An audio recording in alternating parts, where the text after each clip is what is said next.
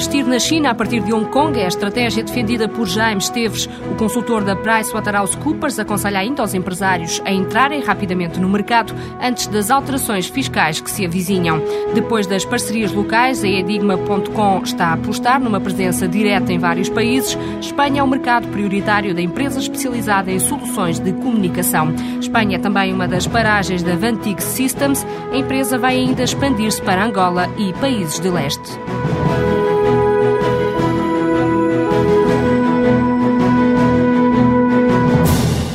Entrou há pouco tempo em Espanha e até ao final do ano a Vantig Systems vai inaugurar um escritório em Luanda. Os planos passam ainda pela entrada na Europa de Leste. A empresa que desenvolve software para o mercado financeiro do crédito entra agora numa nova fase depois de ter consolidado o negócio em Portugal. O administrador Luís Dias revela que este ano ganharam todas as oportunidades de negócio neste nicho de mercado, que levou a um crescimento de 200%. A aposta vai agora para o estrangeiro. A Europa de Leste é uma das prioridades. Tem muito a ver com a velocidade de crescimento e os índices de crescimento que eles têm tido. Portanto, esse crescimento também induz uh, crédito. Existe, uh, nesta altura, uma grande apetência para o crédito em função dos crescimentos que eles têm tido, PIB sempre acima dos 10%.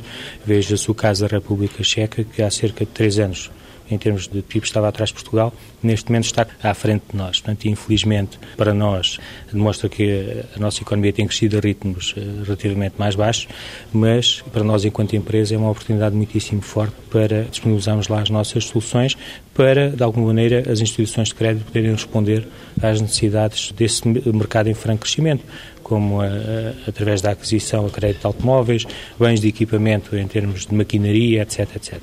Nós estudámos ali um eixo com o apoio do ICEP, que foi a Hungria, a Polónia, a Roménia, a República Checa e a Eslováquia. Portanto, o, que nós estamos nesta altura é tentar encontrar um vetor que seja comum a estes países. Não quer dizer que avancem todos em simultâneo, portanto, nós eh, olhamos com muita atenção para a República Checa, porque existem algumas empresas que atuam em diferentes uh, países.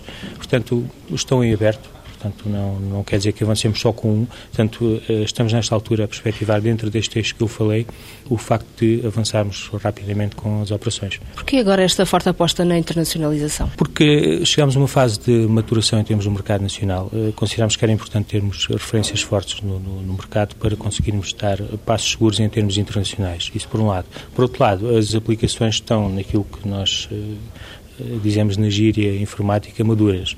Ou seja, temos toda a cobertura de, de, negócios que existem hoje em dia disponíveis para o mercado e também eh, já temos disponíveis versões em multilíngua. Neste momento existem em português, naturalmente, em castelhano, em inglês, sendo muito fácil avançarmos para a disponibilização de novos idiomas. Esta estratégia é muito ambiciosa. O que é que isso implica em termos de esforço financeiro? Nós sabemos exatamente o que é que queremos investir. Portanto, nós trabalhamos sempre com um orçamento e conseguimos eh, eh, anteriormente garantir os fundos necessários para a parte internacional. Aquilo que temos previsto para este último quarter de 2006 e para 2007 aponta à volta dos 700 mil euros em termos de investimento adicional nestes mercados. Em função da receptividade que tivermos, o investimento pode claramente uh, aumentar. Mas neste caso, isso será por uma, uma excelente razão, não é? Em quanto tempo é que esperam entrar eh, nestes mercados todos? Nós o que temos previsto é que Espanha, nós possamos consolidar a operação em 2007, com a nossa ambição é termos três clientes. Em Angola ambicionamos ter dois clientes, em função do timing em que a legislação do crédito possa ser libertada pelo governo angolano. Relativamente aos outros mercados, temos o, a nossa estratégia é, é, consolidar. Nós não temos um produto de massa e apontamos claramente em função do, do tal este país que nós começarmos a, a, trabalhar, tem muito a ver também com a dimensão do mercado, mas consideramos que para termos uma posição consolidada, ambicionamos sempre a ter 3, 4 clientes no primeiro ano. Em termos de modelo escolhido, funciona sempre à base de parcerias? Sim, no que diz respeito à componente da, da União Europeia, sim. O caso de Luanda, não. É um modelo misto, onde nós vamos estar diretamente a trabalhar com alguns parceiros que já estão a atuar, algumas multinacionais de negócio que estão a incorporar a nossa oferta de solução dentro da oferta global deles. Mas para o mercado europeu, caso não exista nenhuma situação em particular, iremos sempre atuar com o escritório de representação para dar apoio aos parceiros locais que queiram comercializar a nossa, a nossa solução. Com esta aposta, quanto é que esperam crescer? Acreditamos que poderemos manter o mesmo nível de crescimento que tivemos até agora à volta do, do, dos valores acima dos 200%, também eh, para nós é, é gratificante por um lado, mas eh, temos que aproveitar esta, esta fase. A nossa base de crescimento até agora tem sido curta, cada ano que passa o desafio é maior, para conseguirmos manter este crescimento. Porquê? Porque a base de trabalho vai aumentando, portanto, eh, o esforço adicional é sempre superior. Mas acredito que com a nossa estratégia, nós, dentro do, do próximo triênio, consigamos manter estes níveis de crescimento sem grande dificuldade. Em três anos de atividade, a Vantic Systems tem registado sempre resultados líquidos positivos. Este ano espera ter um lucro superior a 2 milhões de euros. Nos próximos quatro anos, a Edigma.com vai investir 10 milhões de euros na internacionalização. O presidente da empresa que faz a gestão de projetos digitais e de interatividade revela que o objetivo passa pelo reforço da presença em vários mercados onde já têm atividade. Miguel Oliveira adianta que o mercado internacional já assegura 60% do volume de negócios, por isso chegou à altura de ir mais além. Temos tido um feedback em termos de negócio, em termos de projetos já instalados, que nos permitem eh, definir eh, e ter uma noção clara quais são os mercados ou os setores que estão mais receptivos às nossas soluções. Temos identificado como setores o setor das telecomunicações, o setor da banca, o setor do imobiliário, o setor do turismo e do, do, do advertising.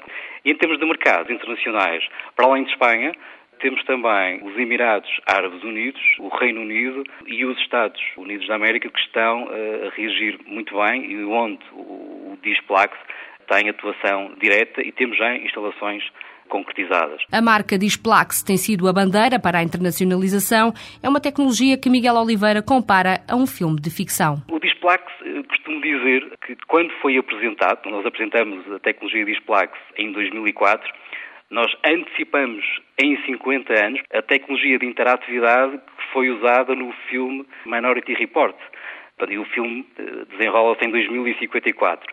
Então, o Displax permite interagir com superfícies transparentes. Por exemplo, qualquer pessoa que esteja a interagir com, com essas superfícies sente-se eh, como parte integrante de um, de um filme de, de, ficção científica, mas isso é possível, isso é real. E a aceitação desta tecnologia leva agora a Edigma.com a reforçar a aposta no mercado internacional. Espanha é a prioridade. As nossas equipas eh, podem deslocar-se com maior facilidade a Madrid, a Barcelona e ter uma atuação mais direta eh, nesse mercado. Por outro lado, temos sentido que o mercado tem reagido de uma forma muito positiva às soluções que estamos a desenvolver, nomeadamente as soluções interativas com, com a marca Displax. Dou, por exemplo, o caso de uma televisão privada em Espanha, a 4, que está a usar nos noticiários ou, ou no estúdio onde, onde são filmados os noticiários um ecrã interativo, onde a tecnologia é uma tecnologia portuguesa e é uma tecnologia de interatividade de Displax. A Espanha está-se a revelar como um mercado muito importante. Relativamente aos restantes mercados, são mercados onde nós neste momento temos uma atuação via business partner, mas a nossa intenção é estar diretamente e 2007 será claramente um ano, um ano muito, muito importante para concretizarmos esses objetivos. A investigação e desenvolvimento aplicado têm um forte peso na empresa. Nos próximos anos vai ser investido meio milhão nesta área estratégica. Miguel Oliveira revela algumas das mais-valias deste centro. O facto de estarmos em contacto direto com os nossos clientes, tentando perceber o que eles procuram, eh, que expectativas é que têm deste tipo de tecnologia, tem-se revelado extremamente importante para o desenvolvimento das aplicações ajustadas ao negócio dos nossos clientes. Ou seja, nós fazemos investigação aplicada que é ou que pode ser imediatamente posta ao serviço dos nossos clientes, onde quer que eles estejam. Nos últimos 12 meses, a Edigma.com quadriplicou o volume de negócios, prevê fechar o ano com uma faturação de 2 milhões e meio de euros. Não há tempo a perder. É este o conselho que Jaime Esteves deixa às empresas portuguesas. O consultor da PricewaterhouseCoopers lembra que o governo chinês vai fazer reformas no sistema fiscal dentro de dois anos. São mudanças que vão dificultar o investimento estrangeiro. Por esta razão, Jaime Esteves defende que é preciso que os empresários se posicionem o mais depressa possível no mercado. Hong Kong pode ser um ponto de partida por causa da política de tributação mais liberal. Hong Kong oferece uma praça financeira excelente para investir na China. Neste momento, em 2007, há um novo acordo de tributação entre Hong Kong e China. Portanto, isso vai facilitar muito os investimentos na China via Hong Kong e, portanto, para um investidor europeu no Sudoeste Asiático, Hong Kong pode-se colocar como uma plataforma interessante para estruturar os respectivos investimentos, quer através de participações sociais, quer através de financiamentos, quer eventualmente através do licenciamento de direitos de propriedade intelectual, como royalties, etc. Que aspectos são esses desse acordo?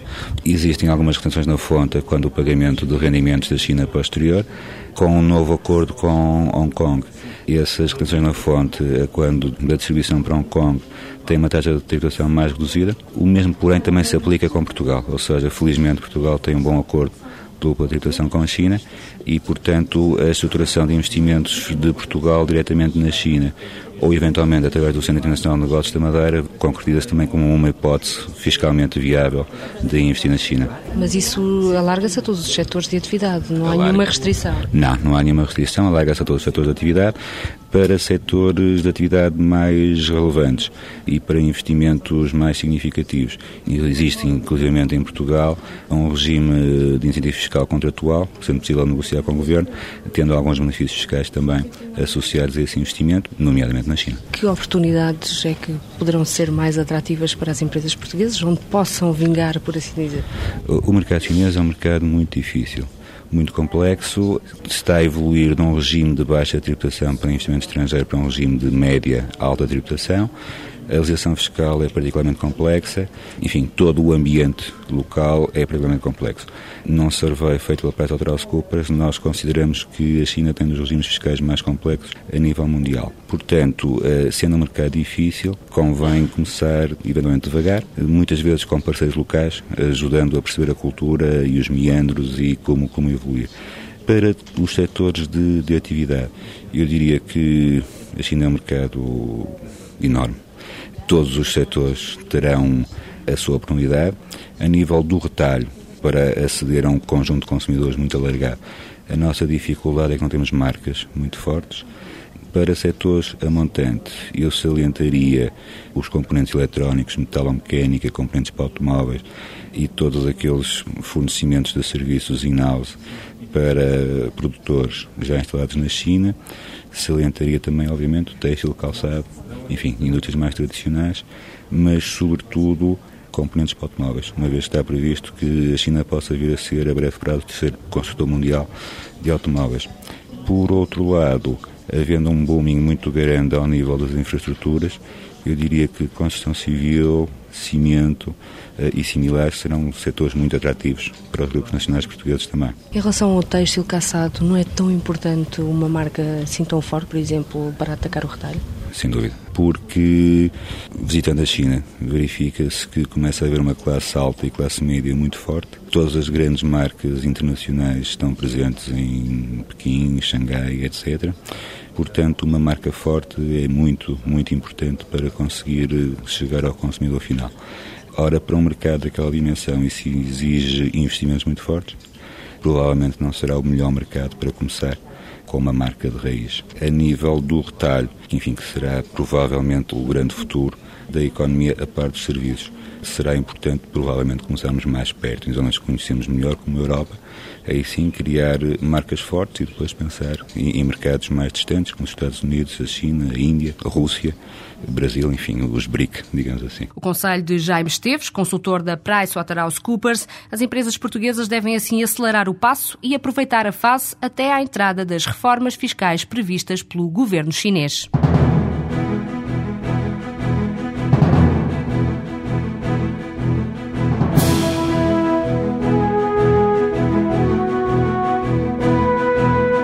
Outra potência emergente é a Índia. Jaime Esteves, consultor da PricewaterhouseCoopers, revela, no entanto, que, ao contrário da China, a Índia tem apostado mais nos serviços e na investigação e desenvolvimento, conseguindo ter uma mão de obra muito qualificada. São, por isso, setores considerados muito atrativos para as empresas portuguesas.